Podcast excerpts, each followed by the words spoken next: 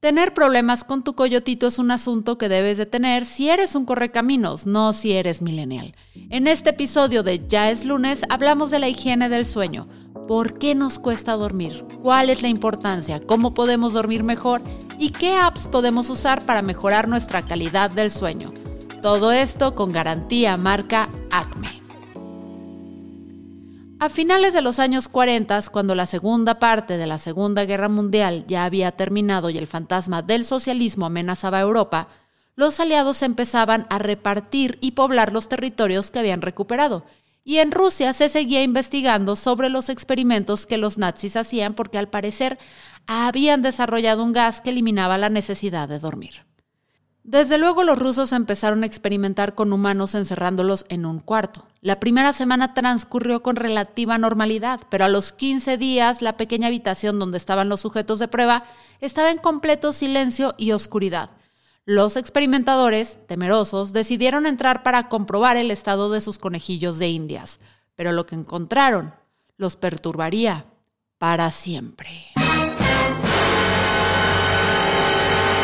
Hola, soy Fernanda Dudet y bienvenidos a Ya es lunes, el podcast de Neubox para iniciar la semana en modo vamos todos a dormir y mañana jugaremos. Y en el episodio de hoy hablaremos de la higiene del sueño, qué es, cómo se logra y todo lo necesario para que dejes de levantarte diciendo, híjole, sí dormí, pero no descansé. El experimento ruso del sueño es una lectura interesante por decirlo menos, y se considera uno de los mitos urbanos más creepy que existen sobre todo si la acompañas con las imágenes del deterioro físico en el que se supone quedaron los sujetos de estudio, que me recuerdan más a alguien que no encuentra cargador para celular en casa ajena que a alguien que no ha dormido bien. Anden morbosos, vayan a googlearlo. Aquí los espero. El sueño es un proceso fisiológico que está presente de alguna manera u otra en todos los seres vivos. Las plantas y los hongos tienen periodos de poca actividad durante las horas de la luna los delfines hacen microsueño para poder descansar y muy seguramente hay alguien dormido en el baño de tu oficina en este momento. Pero, ¿por qué dormimos? El sueño tiene diferentes funciones. Tiene la capacidad para que llevemos a cabo procesos de restauración, importantemente actividad neurohormonal, principalmente con hormona de crecimiento, está fuertemente melatonina, regulación de cortisol, de insulina, glucosa, neuropéptidos como creolina y leptina. Todo esto está involucrado también en sistema inmune.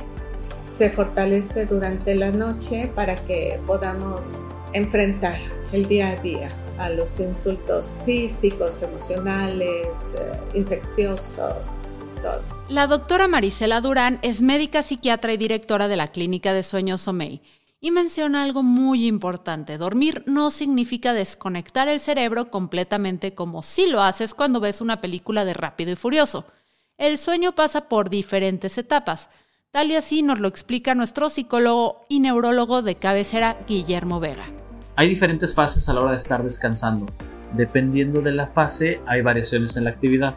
Por ejemplo, tenemos fase 1 y fase 2, que usualmente están más relacionadas a sueño superficial, donde la velocidad en la que trabajan las neuronas va disminuyendo de manera muy gradual y luego tenemos fase 3 y fase 4 que se caracterizan por sueño profundo. Ahí sí ya tenemos una actividad mucho más limitada y que nos hace responder menos a los cambios en nuestro entorno. También está la fase de movimientos de ojos rápidos, que usualmente es la que caracterizamos con la experiencia de soñar, donde vemos esta combinación de, imágenes o de experiencias sensoriales que construimos como una narrativa y que lo decimos que es un sueño. El sueño se compone de dos fases principales, el sueño sin movimiento ocular rápido y el sueño con movimiento ocular rápido o MOR, por sus siglas en español. En el primero tu cuerpo se relaja, pierdes un poco de respuesta a los estímulos externos y empiezas a quedarte dormido. Mientras que en la etapa amor, también conocida como sueño paradójico, la actividad del cerebro es un poco más elevada.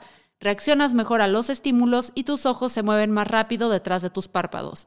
Es paradójico porque a pesar de que el cerebro está activo, en realidad es cuando más profundamente estás dormido Y es cuando sueñas que tu gato te preparó huevitos con jamón para pedirte perdón por casarse con tu novio. ¿Cuál es la función fisiológica del sueño? Es este momento de reparación del cuerpo, donde los diferentes sistemas que tiene el cuerpo inician procesos de recuperación para poder lidiar con el desgaste que deja la respuesta del día a día. Estos ciclos alternan cada 80 a 100 minutos y se atraviesan de 4 a 6 ciclos por noche.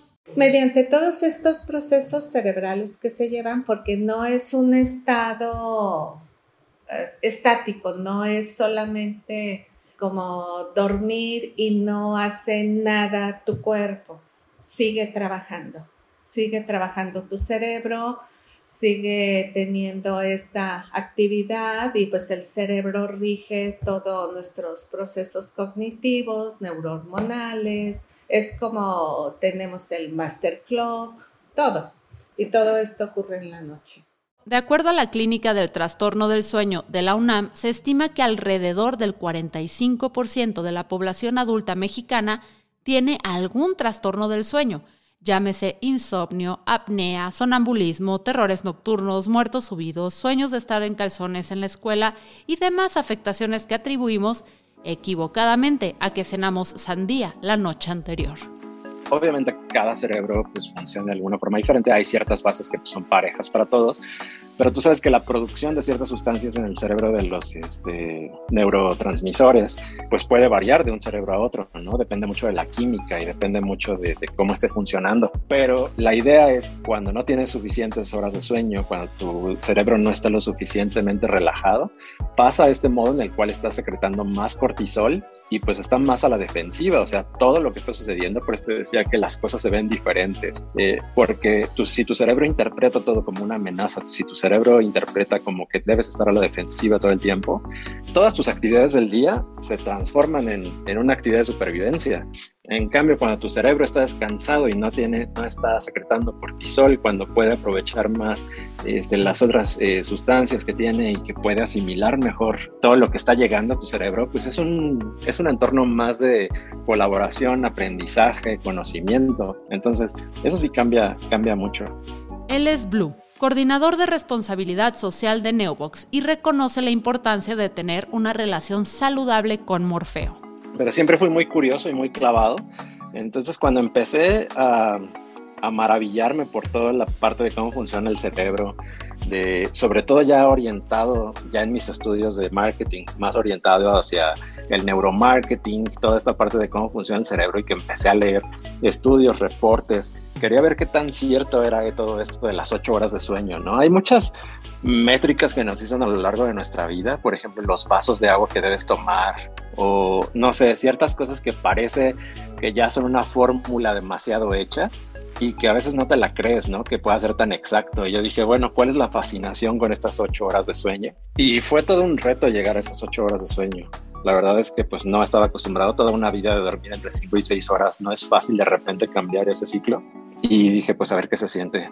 Y me cambió la vida. De verdad fue un, este, un, un, un parteaguas eso de dormir ocho horas. Cuando llegué a, ese, a esa meta fue algo increíble los factores que afectan el sueño incluyen a los sospechosos comunes, el estrés, la ansiedad o la depresión, pero también incluyen factores biológicos tal como el exceso de cafeína, el andar viendo Facebook antes de dormir o incluso echarnos un coyotito en la tarde. El uso de pantalla azul puede ser un obstáculo para tener un buen ciclo de sueño porque uno de los centros cerebrales que calibran los ciclos de sueño y vigilia responde a luz y variaciones en la luz van haciendo eh, que la preparación para dormir y para esta hipoactividad sea más sencilla o más complicada. Es saludable si tú tienes un buen dormir, pero la siesta no debe ser más de 20 minutos. Y estamos hablando que no debe ser tarde tampoco. Una siesta que te repare después de comer, pues puede ser saludable porque en esos 20 minutos hay un tipo de actividad de las etapas de sueño donde te ayuda a descansar, pero no entras a sueño profundo porque si duermes más, luego vas a despertar de la siesta más cansado porque no completas ciclos. El mal dormir es un círculo vicioso que es súper fácil de alimentar. Basta que un día te quedes toda la noche viendo TikToks de dermatólogos explotando granos para que al día siguiente te despiertes más desanimado que perrito con calor.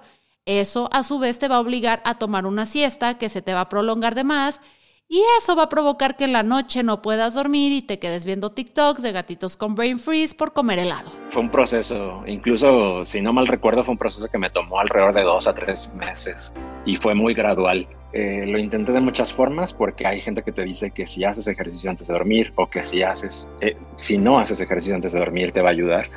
De hecho, eh, creo que es una fórmula muy personal porque, por ejemplo, si yo hacía ejercicio antes de dormir, en vez de estar cansado, quedaba con más energía.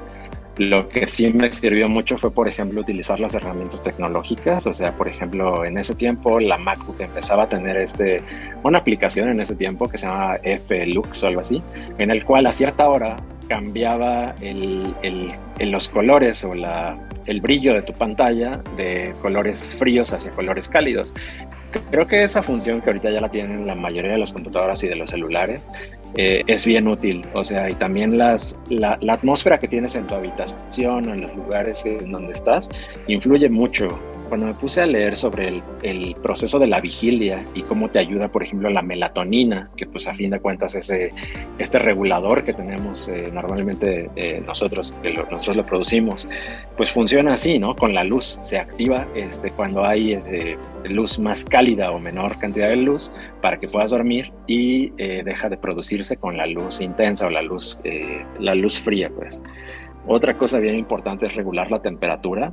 Esa cosa me ha servido muchísimo. Mientras más fría, mientras más fresca esté tu habitación, tu colchón, eso ayuda mucho. Es como una especie como de entrar en hibernación. La parte de dejar los dispositivos electrónicos, eso es un must a mi parecer. Ahorita ya no lo hago. La, verdad es que he sido débil con eso. Pero sí es algo ideal, ¿no? Y si estás intentando elevar tus horas de sueño, sí te recomiendo mucho que dejes el celular afuera de tu habitación, que no tengas estímulos luminosos por lo menos antes de irte a acostar. Este, y sobre todo, digo, otra cosa que es, obviamente no siempre se puede, pero lo recomiendo mucho es invertir en una buena almohada, invertir en un buen colchón. Por ahí escuché que si la mayoría de la gente de hecho lo hace, dicen que su televisor cuesta más que su colchón y eso es algo que estás haciendo mal, ¿no? Porque es una cuestión de respeto hacia ti mismo, que pasas una tercera parte de tu vida este, dormido, pues creo que es importante tener el equipo adecuado ¿Cómo saber que estoy teniendo problemas para dormir? Cansancio, mal humor, que no rindas al día siguiente, que tengas problemas de concentración, de memoria, porque una actividad que tiene sueño muy importante es la consolidación de la memoria también. Un factor muy importante es poder medir qué tan descansado me siento después de eh, una noche de sueño de 8 horas. Ver también qué tanto estoy durmiendo, qué tanto me cuesta trabajo dormirme, si me despierto, si me es fácil dormirme o no, qué tantas veces me voy despertando a lo largo de la noche, si cuando me despierto noto algunas señales de tensión, como por ejemplo eh, los músculos de la mandíbula tensos, y particularmente, que es la mejor medida para evaluar sueño, qué tanta energía disponible tengo para hacer mis actividades cotidianas siempre cuando se considere que eh, las actividades cotidianas también tienen que estar calibradas a una demanda convencional y no a estados de hiperexigencia. Ya hablamos que dentro de los factores que afectan nuestros sueños se encuentran aquellos relacionados con los procesos biológicos, pero también los psicológicos juegan un papel importante. Es muy importante pensar que la calidad del sueño se prepara a lo largo del día.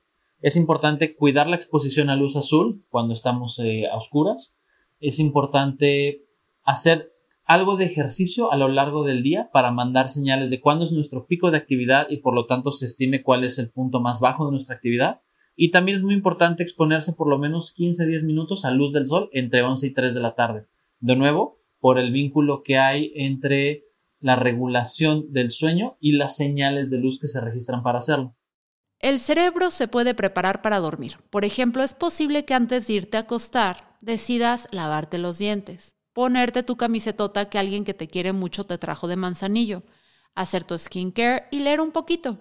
Estas acciones, ejecutadas en el mismo orden y antes de acostarte, podrían ser la forma de avisarle a tu cerebro que ya es hora de hacer la mimisión hay factores que puedes controlar y hay factores que no, como todo en la vida, ¿no? Entonces, pues los que puedes, por ejemplo, esa es una de mis cosas que no pueden faltar para mí. La primera es este, el monitoreo del sueño para ver cómo estoy durmiendo, cuál es mi ritmo cardíaco. Así como hay gente que se la pasa contando calorías y que se la pasa contando cuánto quema, para mí la, una de las mediciones así más básicas de todos los días es cuánto dormí y cómo dormí, cuál fue mi calidad de sueño. Y ahí puedo evaluar, ¿no? O sea, si realmente descansé. Obviamente lo sientes, pero también es bueno tener una guía de en qué horarios y por qué. Entonces siempre hay ciertas cosas que llevo conmigo. Invertí en una muy buena almohada de viaje. Este, tengo muy buenos tapones para los oídos. Alguna vez estuve usando los desechables, pero para mí no, no, no me convencieron. Conseguí unos que eran este, pues más como mi tipo de, de, más acorde a mi, a mi tipo de, canal auditivo. Este, utilizo, si es necesario, este, un antifaz para dormir. También pasé por varios hasta que encontré el más adecuado. Y también a veces hago uso de la melatonina, las gomitas de melatonina, que también son una maravilla. Este, hay que decir que no es como un milagro, no es como que te lo tomes y ya te tumben, ¿no? Es, es por, por, lo regular toma algunos días este, que se acostumbre tu, tu, tu cerebro, tu organismo a ello. Eh, pero eso es lo que hago. O sea, realmente las cosas que están bajo mi control, si puedo, por ejemplo, si tengo un ventilador y el lugar donde voy a dormir es cálido, pues lo pongo al menos unas dos, tres horas antes y tratar de enfriar el lugar donde voy a estar pero sí, eh, es, es, tratar de adecuar lo más posible a las condiciones ideales de sueño. Creo que ahí sí es bien importante. Si somos tan caprichosos en algunas cosas como lo que comemos, qué nos gusta tomar, etcétera, pues también lo deberíamos hacer con la parte del sueño, ¿no? Todo lo que hay alrededor de ello. O sea, qué ropa nos vamos a poner para dormir, este, ese tipo de cosas, es, darle un poquito más de importancia. Creo que a mí algo que me pasó mucho tiempo cuando era adolescente y cuando era un adulto más joven, era el típico, este, pues ya tendré tiempo para dormir cuando muera, ¿no? O ese tipo de cosas, o, o, que siempre hay algo más importante que hacer que dormir. Y pues sí, a veces no nos alcanzan las horas del día, pero creo que no se trata de, ahí sí no se trata de, de, cantidad, sino de calidad, la calidad que vas a tener en tu día cuando puedes dormir adecuadamente. Ahora, si tu problema es que cada que te despiertas parece que te aventaste un round contra el canelo, el problema está en la calidad de tu sueño. Aquí la tecnología es tu aliada. Las apps de registro de sueño son una herramienta valiosísima para que puedas estar checando si estás durmiendo bien o mal. Ahorita, por ejemplo, pues con el, Apple Watch para mí ha sido un, un gadget que además de bonito, sí me ha hecho como ser más consciente de ese tipo de cosas, ¿no? O sea, por ejemplo, de si me estoy moviendo, de si estoy pasando demasiado tiempo sentado, de pues incluso ahorita que ya estoy haciendo ejercicio diario porque, este, pues por cuestiones de, salud simplemente, eh, para mí la medición, así que la que checo todos los días sin falta, porque se me puede pasar cuántas calorías, se me puede pasar cuántas horas de ejercicio, etcétera, pero la desde el sueño, esas las reviso religiosamente cada mañana. También para encontrar la aplicación ideal, igual que todo el proceso, lo fue así, ¿no? O sea, fue prueba y error. Hay muchísimas aplicaciones que te puedes encontrar en el mercado. Obviamente hay muchísimas que son así de suscripción y que tienes que estar pagando y te van a dar ruido blanco y te van a dar campanitas y demás. Yo encontré una para el iPhone que se llama Autosleep, que se usa con el Apple Watch. Creo que se puede incluso usar sin el Apple Watch si pones tu teléfono sobre la cama. Este, y ese es un solo pago y se me hace de las aplicaciones, es, es, una aplicación no bonita, o sea, estéticamente no es muy bonita, pero realmente tiene muy buenas eh, métricas y son bastante este, precisas y no, no, necesitas hacer como un paso extra, así de que ah, ya voy a activarla, sino que detecta sola cuando te vas a dormir y, y está chida. ¿Qué es lo que pueden hacer las apps de sueño por ti? Sleep Cycle te puede ayudar a tener una alarma inteligente que suene a tiempo y no a mitad de tu sueño más profundo. Por su parte, Pillow es una app que se conecta con tu Apple Watch y monitorea tus indicadores biométricos, ritmo cardíaco, circulación de oxígeno, qué tanto te mueves mientras duermes y un largo etcétera. La otra cosa que así de tecnología que a mí me sirvió mucho, yo diría que son, en primera fue lo de la pantalla, ¿no? Lo de la luz cálida. La segunda fue este de AutoSleep para el monitoreo Y de plano, si tengo demasiado ruido en mi cerebro, si hay demasiadas cosas que estoy pensando, si estoy intranquilo, la otra revelación para mí ha sido el ruido café. El ruido café es muy parecido al ruido blanco, pero las frecuencias son distintas. Como que cuando hablaban de ese tipo de cosas, de las frecuencias y demás, como que yo decía, eso es pura charlatanería, pero si un día estás inquieto o algo, pruébalo. Hay, hay muchos loops ahí en YouTube o en Spotify, en todos lados, de brown noise. Es una calma impresionante. Breathwork te muestra una serie de ejercicios para la respiración y la relajación, que si bien no van a hacer que alcances el nirvana, van a lograr que duermas más relajado. Relajado, relajado y te levantas a tiempo para alcanzar el camión al día siguiente. En el mismo segmento, Headspace es una de las apps más populares para relajarte antes de acostarte. Y Psis es lo más cercano que vamos a tener del gatito de Buzz Lightyear que le hace ruidos en la noche. Yo creo que uno de los eh, trastornos más frecuentes que podemos ver pues es insomnio, el que tenga dificultad para iniciar o mantener el dormir. Cuando estamos teniendo recurrentemente problemas para dormir, pues sí, tenemos que revisar que estemos haciendo todo para que favorezca tu dormir. Por ejemplo, tener lo que se llama higiene de sueño, que corresponde a como recomendaciones generales, no abusar de cafeína, no hacer ejercicio en la noche si esto te alerta, no tener una cena muy alta en contenido de carbohidratos, debe ser una cena ligera, moderar mucho el alcohol, consumo de nicotina, no estar con dispositivos al menos una hora antes de dormir porque esto retrasa la liberación de melatonina. Entonces todo lo que son celulares, tablets, computadoras, no deberíamos tenerlos ni siquiera en la habitación. No tener televisión, no tener esa asociación de cama-televisión. Y eso nos va ayudando a favorecer horarios regulares también, tener horarios regulares de sueño. Finalmente, si consideras que necesitas ayuda profesional, las clínicas del sueño pueden hacer un monitoreo más amplio y encontrar las áreas de oportunidad que necesitas desarrollar. Las roncopatías, todo la mayoría de gente cree que el roncar es normal y no es normal, porque el roncar te va a ocasionar despertamientos y eso ya te fractura tu dormir. El que hagas pausas respiratorias, el que tengas mucha inquietud motora en la noche, que tengas terrores nocturnos, pesadillas, sonambulismo, eh, son como lo más frecuente o la gente que duerme mucho, que se queda dormido, como narcolepsia.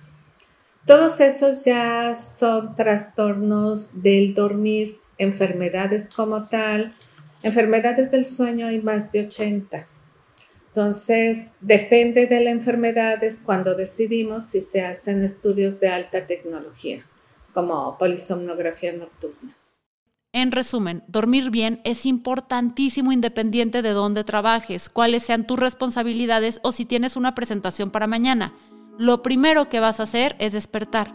¿Por qué no hacerlo bien? No para todo el mundo son ocho horas también, eso es importante. O sea, las ocho horas será mi meta personal. Yo ahorita, por ejemplo, es no es todos los días que duermo ocho horas. Mi rango para mí son de siete a ocho horas.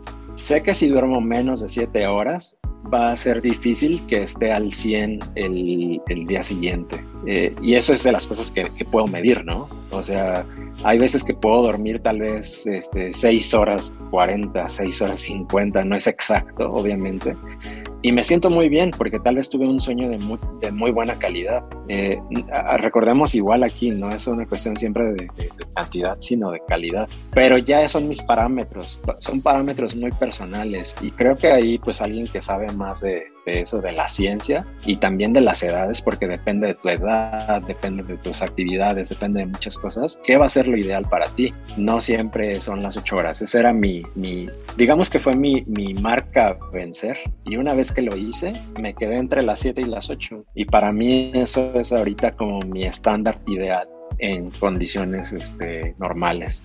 Yo soy Fernanda Dudet y esto fue un episodio más de Ya es lunes, el podcast de Neobox, el servicio de hosting número uno en México. Si este episodio te ha gustado, te invito a que nos dejes una calificación y una reseña en tu aplicación de podcast favorita. Es más, ¿por qué no nos compartes con tus amigos y seres queridos? Todas tus opiniones son muy valiosas para nosotros y no te me vayas a dormir. Aprovecha las ofertas de este mes.